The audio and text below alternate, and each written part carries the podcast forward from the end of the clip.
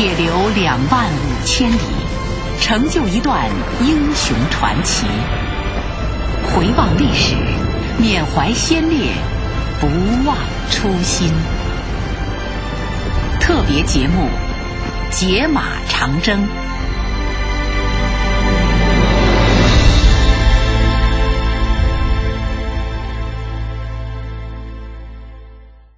在红军长征的队伍中，有一个特殊的群体——女红军。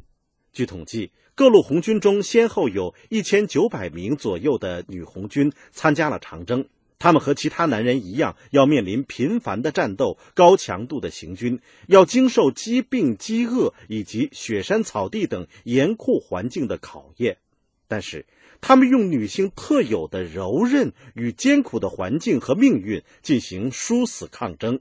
用浓浓的情与爱谱写了一个个感天动地的故事。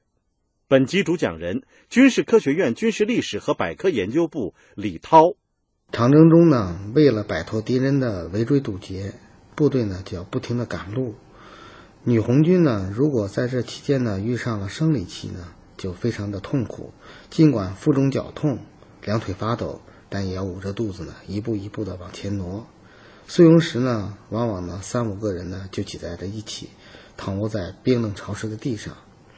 因此呢，有的女红军呢无奈之下呢，居然练就了站着睡觉的本事。当时规定，对于实在走不动的伤病员呢，上级呢给八块大洋寄养在当地老百姓家里。为了跟上部队，女红军们呢提出了一个朴素的口号，就是不掉队、不带花、不当俘虏，不得八块钱。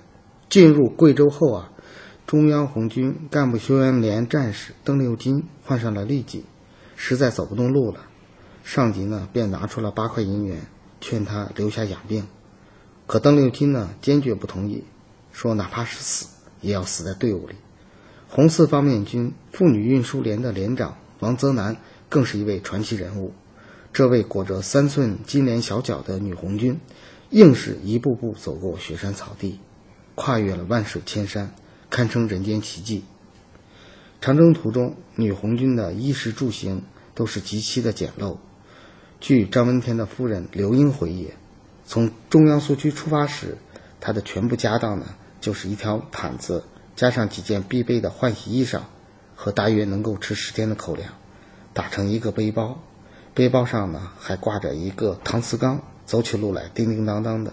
遇上阴雨天呢，就会被淋得像落汤鸡；几天不下雨呢，就是满身的尘土。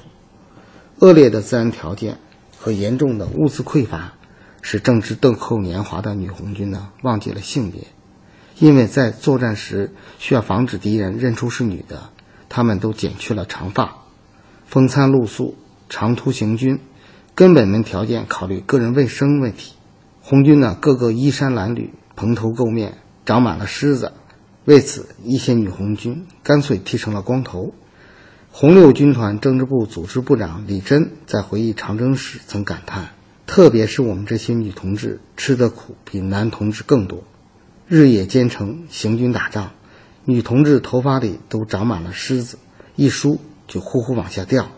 有一些女同志身怀有孕，挺着大肚子还行军打仗，尽管领导和同志们关心。”照顾我们这些女同志，把粮食给我们吃，把马让我们骑，可还是付出了比别人更多的气力。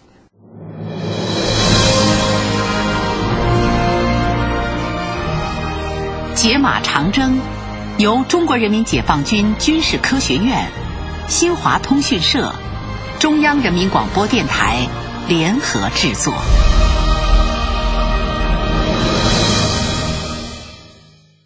过草地时呢，女红军都无一例外地领略到自然环境的严酷。有一天呢，邓颖超连人带马掉进了沼泽地里，幸亏被后面的同志啊及时发现，才把他拉上来，死里逃生。当时天正下着大雨，邓颖超浑身上下都湿透了，原本体弱患病的他发起了高烧，整整七天七夜，终于走出了茫茫的草地，看见了一户人家的房子。